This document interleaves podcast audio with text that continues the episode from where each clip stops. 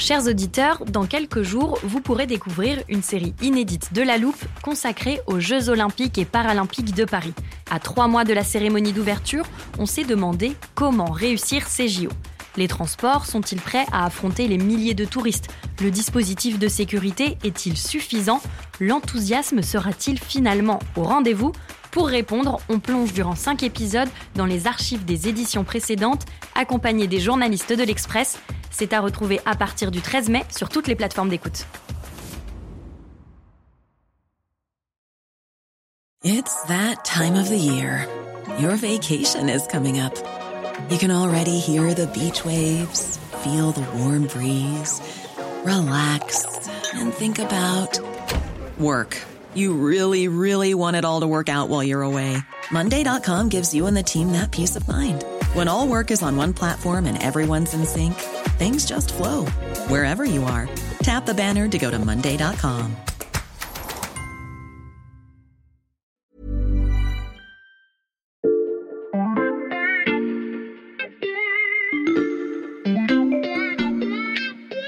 Salut, c'est Xavier Yvon. Nous sommes le mercredi 30 novembre 2022. Bienvenue dans La Loupe, le podcast quotidien de l'Express. Allez, venez, on va écouter l'info de plus près. En bon auditeur fidèle de La Loupe, vous êtes capable de citer chacun des membres du service économie de l'Express et sa spécialité, mais vous ne savez peut-être pas qu'il existe une règle dans leur service. Une enquête n'est jamais terminée. Il faut la relancer régulièrement et généralement ça porte ses fruits. Par exemple, en mars dernier, quand la France et ses alliés avaient annoncé vouloir s'attaquer à la fortune des oligarques russes, Emmanuel Botta, le chef adjoint, avait pris le sujet à bras-le-corps. Il avait enquêté sur les moyens mis en œuvre pour appliquer ces sanctions, et il était venu nous raconter tout ça dans la loupe on voit bien que ce que cherchent les pays occidentaux, c'est l'effet blast. L'idée, c'est de sidérer les milliardaires, d'aller plus vite qu'eux en multipliant les sanctions partout et en grossissant des, ces listes. En 2014, les oligarques ont perdu de l'argent, mais globalement, il n'y a pas eu de panique. Là, on voit, nous, on a eu affaire, enfin, on a, eu accès pardon, à des dossiers de banquiers d'affaires qui sont missionnés par des oligarques qui leur disent, mais on, on veut vendre et on veut vendre vite. Emmanuel nous avait aussi expliqué que, passé l'effet d'annonce, la tâche serait beaucoup plus complexe. Mais à l'époque, le ministre de l'économie Bruno Le Maire se montrait très confiant. Aucun oligarque ne passera entre les mailles de nos filets. C'est notre objectif. Neuf mois après cette déclaration ambitieuse, le service économie s'est dit qu'il était temps de faire le bilan de la pêche. Et autant vous le dire tout de suite, les filets de Bruno Le Maire ne sont pas très remplis. Dans cet épisode, nous allons vous révéler le chiffre exact des avoirs russes gelés par Bercy et vous expliquer pourquoi ces villas et ces yachts immobilisés pourraient même finir par coûter de l'argent aux contribuables français. Au service économie, l'enquête, c'est un travail d'équipe. Cette fois, c'est la chef Béatrice Mathieu qui a traqué les infos. Salut Béatrice. Salut Xavier. C'est donc toi qui as réussi à trouver le montant précis des avoirs gelés en France. Euh, comment on obtient ce genre d'information bah Alors c'est pas facile hein, parce mm. que cette information, elle est tenue euh, par Bercy mm. et plutôt par la direction générale du Trésor, donc au ministère d'économie. Et franchement, ils n'avaient pas très très euh, envie de communiquer, mm. donc j'ai dû un petit peu insister. Mais bon, j'ai eu la liste, hein, la fameuse liste avec des adresses précises des biens immobiliers qui ont été gelés. J'ai essayé de recouper avec des noms hein, parce qu'on a des adresses mais on n'a pas le nom en face, en fait, on a deux listes. La liste des biens et puis la liste des gens qui sont sous sanction. Donc, hmm. il faut essayer, en fait, de faire euh, le lien euh, entre ces deux listes. Alors, j'ai trouvé hein, euh, parfois le lien et puis ben, j'ai tout donné à notre infographiste, hein, Dario Ingiusto, qui les a utilisés et qui a hmm. fait une super carte qui est disponible hein, sur notre site internet. Moi, je te l'ai imprimée. Alors, tu vois, tu peux la regarder là. Et eh ben, encore un exemple de travail d'équipe. C'est vrai qu'elle est très réussie, cette carte. Alors, je vois des points rouges qui correspondent à des biens immobiliers et des petites icônes de bateaux, ça ce sont des yachts. Et donc en tout, ça représente combien? Bon alors patience, patience. Hein. Avant de te donner le chiffre, on va regarder un petit peu en détail la carte. Hein. C'est important pour la suite. Hein. Ok, alors je la décris pour nos auditeurs. Euh, ces biens sont essentiellement concentrés à Paris, dans les Alpes et sur la Côte d'Azur. Oui, alors derrière chaque petit point rouge que tu vois là, mhm. se cache en général une propriété luxueuse. Hein. C'est de très très beaux chalets à Courchevel, des villas magnifiques à Saint-Tropez ou à Saint-Jean-Cap-Ferrat. Mhm. Et puis à Paris, bah, c'est de très très beaux hôtels particuliers. Alors moi j'en ai vu un hein, dans le très chic 7e arrondissement, à l'angle du quai Anatole France et de la rue de Solferino, avec une vue incroyable à la fois sur le musée d'Orsay et sur le jardin des Tuileries. J'y suis allée et puis alors j'ai pris des photos et je te les ai amenées. Ah oui, c'est beau, et ça a l'air immense. Oui, oui, c'est très beau. Alors, c'est un hôtel particulier qui date de la fin du 19e siècle. Mhm. Alors, il y a une verrière gigantesque, des vitraux, euh, des fresques Art Nouveau, il y a un escalier monumental euh, en fer forgé. Mhm. Pour la petite histoire, c'était un hôtel particulier qui avait été racheté au début euh, des années euh, 50 par le groupe Pernod Ricard, Mhm. qui en avait fait bah, pendant des décennies son siège européen. Et puis, ils ont vendu en 2012 cet hôtel particulier à un oligarque russe qui s'appelle Alexis euh, Il l'avait vendu à l'époque hein, pour 28 millions d'euros. Et puis, euh, notre russe a fait énormément euh, de travaux. Il a creusé un spa en sous-sol. Il a fait un, un ascenseur euh, pour ses voitures euh, de luxe. Il a fait un bassin au milieu de la cour. Tout ça a coûté très, très cher. Mhm. Mais c'est pas tout ce qu'il a, hein, Kousmitchev. hein. Là aussi, j'ai essayé, avec les deux listes hein, dont je te Mhm. parlais au début, de retracer en fait tous ses avoirs. Il a aussi une magnifique villa à Saint-Tropez avec une, une vue imprenable sur la plage de Pamplonne. Et c'est le point rouge ici. Et puis il a deux yachts, tu vois. Là, c'est là. Alors là, c'est le petit ours et là, c'est la grande ours. Mm. Et tous ces biens, bon ben, sont gelés. Puis alors, tu vois là tous les points là dans la mer, ben, c'est tous les points des yachts. Alors il y en a pas tant que ça. hein. Il y en a Mm. que six qui ont été gelés, dont celui-là à la Ciotat, l'Amore Vero. Tiens, regarde. Là aussi, c'est toi qui as pris la photo, Béatrice? Non, non, non. Alors là, je l'ai trouvé sur Internet. hein. Alors celui-là, il est très très beau, hein, ce yacht. hein. Il fait 85 mètres de long. C'est le plus gros des yachts gelés par les douanes françaises. Mmh. Il a trois ponts. Alors ça, c'est la piscine sur le pont principal. Et puis elle se transforme en plateforme d'hélicoptère. Mhm. Mais bon, là, j'arrête avec les exemples. Et donc là, tu vas nous donner le fameux chiffre. Et oui, alors euh, le chiffre, c'est 1,3 milliard d'euros. Mhm. Comme ça, on se dit, waouh, un mi- 1,3 milliard, hein, c'est beaucoup pour toi et pour moi. Mais en Mhm. réalité, hein, c'est pas grand-chose. Ça, ça comprend tous les biens immobiliers. On a dit hein, les maisons, les chalets, tout ça, les yachts, Mhm. un petit peu de patrimoine financier, c'est pas beaucoup, hein, c'est un peu plus de 100 millions euh, d'euros. Et il y a six hélicoptères et puis un petit peu d'œuvres d'art. Mais c'est très loin euh, de ce qu'espérait euh, Bercy. Si on reprend tout ce qui a été gelé par les alliés, c'est-à-dire l'Union européenne, la Suisse, le Royaume-Uni et les États-Unis et le Canada, Hmm. on doit être grosso modo à une cinquantaine de milliards. C'est franchement pas beaucoup. Dans l'épisode qu'on avait fait juste après l'invasion, euh, ton collègue Emmanuel Botta nous avait expliqué que le plus compliqué, ça allait être de prouver le lien de propriété entre chaque actif et l'oligarque à sanctionner. Est-ce que c'est pour cette raison que le bilan est si maigre? Oui, on sait que les oligarques russes hein, savent très très bien masquer ces liens euh, financiers. Ils peuvent mettre euh, les biens au nom de leurs enfants, de leur épouse, de la tante, de l'oncle, de la maîtresse. Hmm. Et donc, euh, les autorités ont essayé d'allonger ces listes pour essayer de contrer ces petites méthodes pour dissimuler ces liens. Donc, il y a un exemple, en fait, d'Andrei Melitchenko, qui lui a été très vite rattrapé par la patrouille. Mm. Alors, lui, c'est le huitième homme le plus riche de Russie. Et alors, la veille d'être placé euh, sous sanction, il a transféré tous ses titres de propriété à une fiducie qui était enregistrée à Chypre Mm. et dont la principale bénéficiaire, ben, c'était sa femme, Alexandra Melitchenko. Et bon, bah, en juin, elle a été placée, elle aussi, sous la liste des personnes sanctionnées. Mais bon, ça, c'est le cas facile, hein, Hmm. où on retrace très bien. Ça devient beaucoup, mais beaucoup plus compliqué quand les liens financiers disparaissent sous un empilement, en fait, de sociétés écrans qui sont domiciliées dans des paradis fiscaux. C'est les îles Vierges britanniques, c'est Bahamas ou les autres. Tu parles de paradis fiscaux, Béatrice. Alors je pense que c'est le moment de présenter à nos auditeurs un interlocuteur qui les connaît très bien et qui va nous accompagner pour la suite de ce podcast. Je m'appelle Renaud Van Ruymbeck. J'ai été juge d'instruction euh, pendant des années et des années, notamment une vingtaine d'années au pôle financier à Paris. Et puis j'ai pris ma retraite en 2019. On l'a appelé parce que pour avoir lui-même traqué l'argent des milliardaires fraudeurs, Renaud Van Ruymbeck sait parfaitement comment les oligarques procèdent pour échapper aux sanctions. Les biens sont pas à votre nom, jamais à votre nom, mais ils sont au nom euh, d'une société panaméenne, euh, d'une société des Bahamas que vous achetez, société écran purement bidon, clé en main. Une offshore, ça- moi j'avais en tête le chiffre de 20 000 dollars. Bon, donc euh, si vous avez énormément d'argent, vous allez acheter plein de offshore et on va vous ouvrir des comptes dans le monde entier. Moi j'étais juge d'instruction, j'avais des pouvoirs judiciaires, donc je pouvais faire des demandes eh ben, aux îles Caïmans, à Singapour, euh, au Liban, euh, en Suisse, au Luxembourg, etc sur la base de conventions internationales qui faisaient que normalement on devait me répondre. Même dans ce cadre-là, souvent on n'y arrive pas. C'est encore plus compliqué pour Bercy parce que ils n'ont pas les pouvoirs que peut avoir un juge d'instruction. C'est encore plus compliqué pour Bercy. Justement, Béatrice, je me souviens que Bruno Le Maire avait créé une task force au ministère de l'économie dédiée à cette chasse aux oligarques. Qu'est-elle devenue?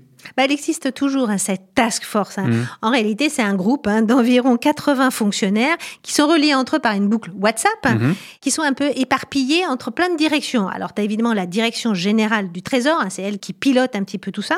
Tu as la direction générale des finances publiques, la cellule de renseignement financier TRACFIN, et puis les douanes.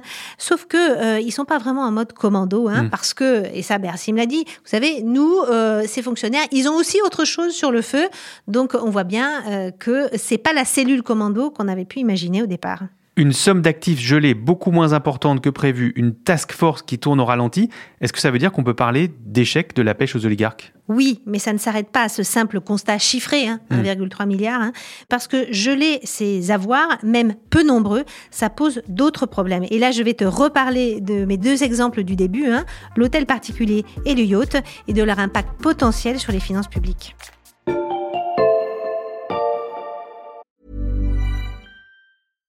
Ready to pop the question? The jewelers at BlueNile.com have got sparkle down to a science with beautiful lab grown diamonds worthy of your most brilliant moments. Their lab grown diamonds are independently graded and guaranteed identical to natural diamonds, and they're ready to ship to your door. Go to Bluenile.com and use promo code LISTEN to get $50 off your purchase of $500 or more. That's code LISTEN at Bluenile.com for $50 off. Bluenile.com code LISTEN.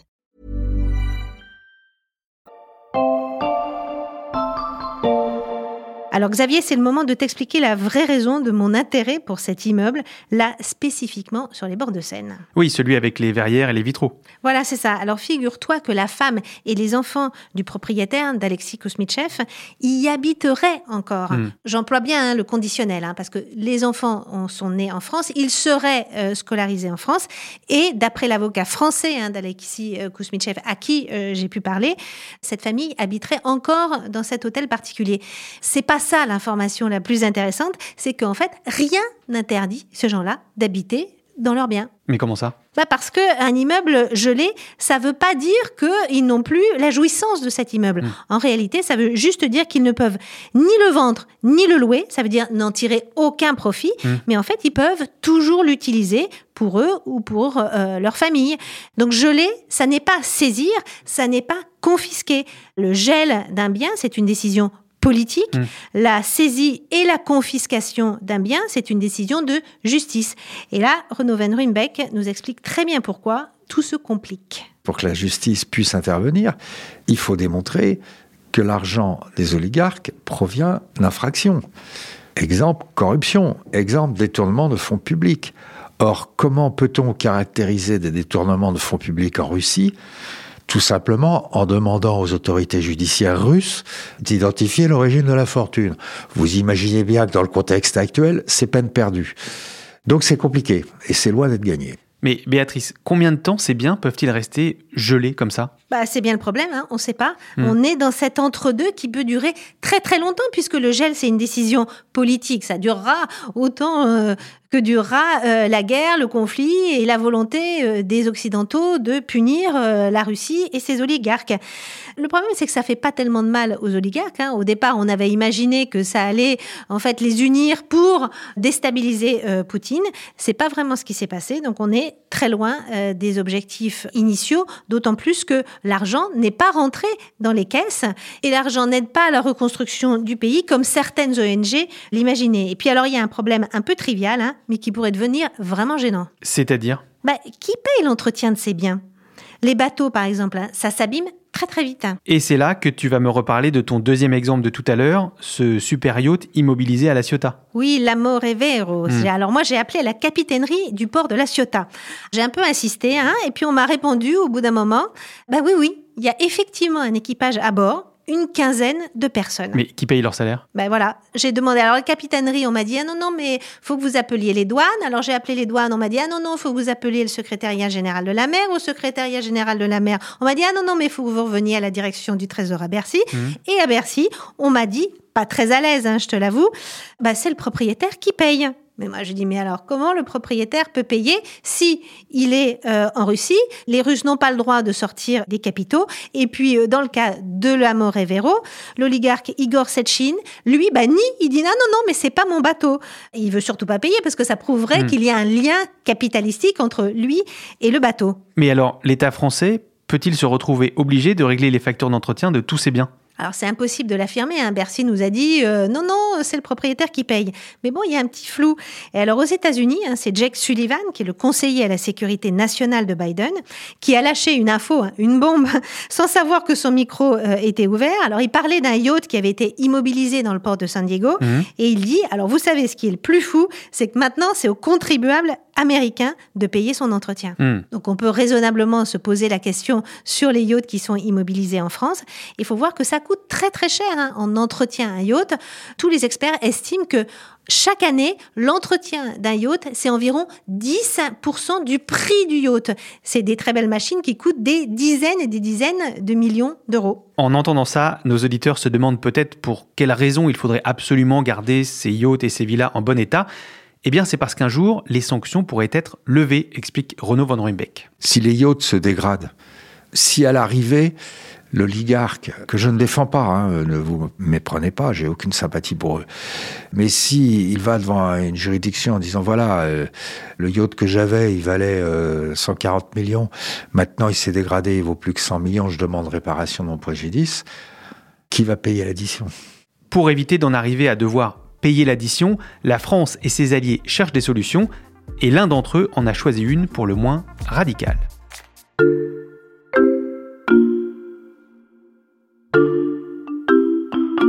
Today, Canada is announcing new sanctions on 10 individuals, oligarchs, and supporters of Russian leadership. Par la voix de son Premier ministre Justin Trudeau, le Canada a lui aussi annoncé s'attaquer aux oligarques russes. Il a établi une liste de noms, gelé des biens, mais avec une différence de taille, Béatrice. Oui, le problème, comme on l'a expliqué, c'est comment on fait pour passer du gel à la saisie. Ben, le Canada, c'était facile, hein, ils se sont octroyés le droit de le faire. Le pays a adopté cet été une loi d'exception qui autorise la confiscation et donc la vente des biens gelés sans avoir à prouver une infraction. C'est possible désormais en cas de rupture sérieuse de la paix et de la sécurité internationale. Et ça, c'est une solution envisageable en France? Non, pas vraiment. Et ça choque même les ONG. C'est le cas de Transparency International qui nous disent non, c'est une fausse bonne idée parce que euh, on vit dans un état de droit et dans un état de droit, ce qui est fondamental, c'est le respect de la propriété privée. Je sais que Renaud Van Ruymbeck est du même avis. On ne peut pas s'asseoir sur l'état de droit dans nos démocraties.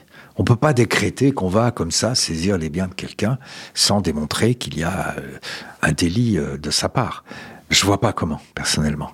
Ce qui est vrai au Canada, je pense pas que ça soit transposable euh, en France, parce que la France fait partie de l'Europe. Il y a des règles de protection euh, des droits de l'homme qui sont là et qui nous protègent, nous, en tant que citoyens, et qui s'appliquent à tout le monde, y compris aux oligarques. Difficile donc d'imaginer une loi d'exception à la canadienne. Euh, y a-t-il d'autres solutions envisagées, Béatrice? Oui, alors en Europe, c'est la Commission européenne qui réfléchit depuis mai dernier, c'est long mais c'est toujours lent à Bruxelles, sur la création d'un nouvel Eurocrime qui permettrait de saisir le bien d'une personne ayant visiblement cherché à contourner euh, les sanctions. Alors un Eurocrime, hein, je te rappelle juste, c'est tous les États membres doivent en faire une infraction pénale. Mais il y a deux difficultés. D'abord, c'est qu'il faut l'unanimité des 27 hein, pour créer cet Eurocrime. Et il y a des petits pays comme Malte et Chypre qui sont pas vraiment très très pressés euh, à voir euh, la création de cet Eurocrime parce qu'avant euh, la guerre, c'était des paradis euh, pour oligarques russes. Puis la deuxième difficulté, bah, c'est qu'il faut prouver que l'oligarque a essayé de contourner les sanctions et c'est pas évident du tout. Donc cette solution, bah, elle, ils sont en train de travailler dessus, mais c'est quand même pas très satisfaisant. Comment priver efficacement les oligarques russes de leur fortune On a aussi posé la question à Renaud Van Ruymbeck, et voici sa réponse. Eh ben, il faudrait éradiquer les paradis fiscaux. Oui, mais ça c'est évidemment l'idéal. Ça fait des décennies euh, qu'on en parle, parce qu'on a bien vu que tant qu'il y aura ces paradis fiscaux et la possibilité ben, d'y cacher euh, tout l'argent que l'on veut dans des empilements euh, de sociétés écrans, ben, ça sera très compliqué. Mais Renaud Van Ruymbeck est bien placé pour savoir que ça fait des années qu'on dit qu'on va s'y attaquer. Hein. Sarkozy l'avait dit, j'ai éradiqué les paradis fiscaux. et rien ne change. Le G7 avait annoncé la fin des paradis fiscaux avec des listes grises, etc. Ça n'a pas changé grand-chose. L'OCDE impose des normes, etc., des échanges de données, d'informations, etc., qui vont dans le bon sens. Mais euh, il y a énormément de trous dans la raquette. Donc, euh, résultat, il y a toujours énormément d'argent qui circule dans ces paradis fiscaux en toute impunité. Malheureusement, il faut des catastrophes pour que le monde bouge et la guerre en Ukraine en est une. C'est choquant qu'on ne puisse pas euh, saisir les avoirs d'oligarques. Les États veulent le faire, ils n'y arrivent pas. Donc on peut aussi se poser la question à l'arrivée, se dire pourquoi ils n'y arrivent pas, et demander des comptes aux paradis fiscaux qui abritent ces avoirs. Ils sont pas à l'abri de ça un jour. Quel est l'événement qui créera cela, j'en sais rien, mais nécessairement un jour les États réagiront. Un jour, les États réagiront face aux paradis fiscaux. Et d'ici là, on aura sûrement consacré de nouveaux épisodes à cette enquête au long cours sur les avoirs des oligarques russes. Merci Béatrice. À bientôt.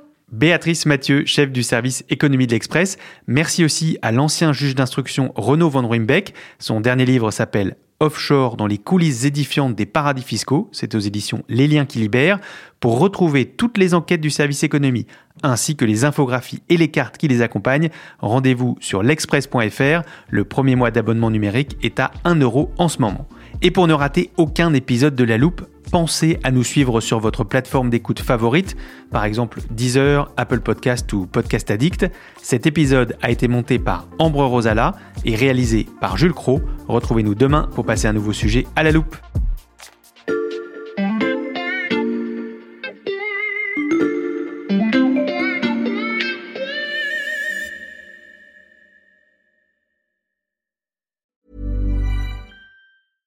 Small details are big surfaces. Tight corners are odd shapes.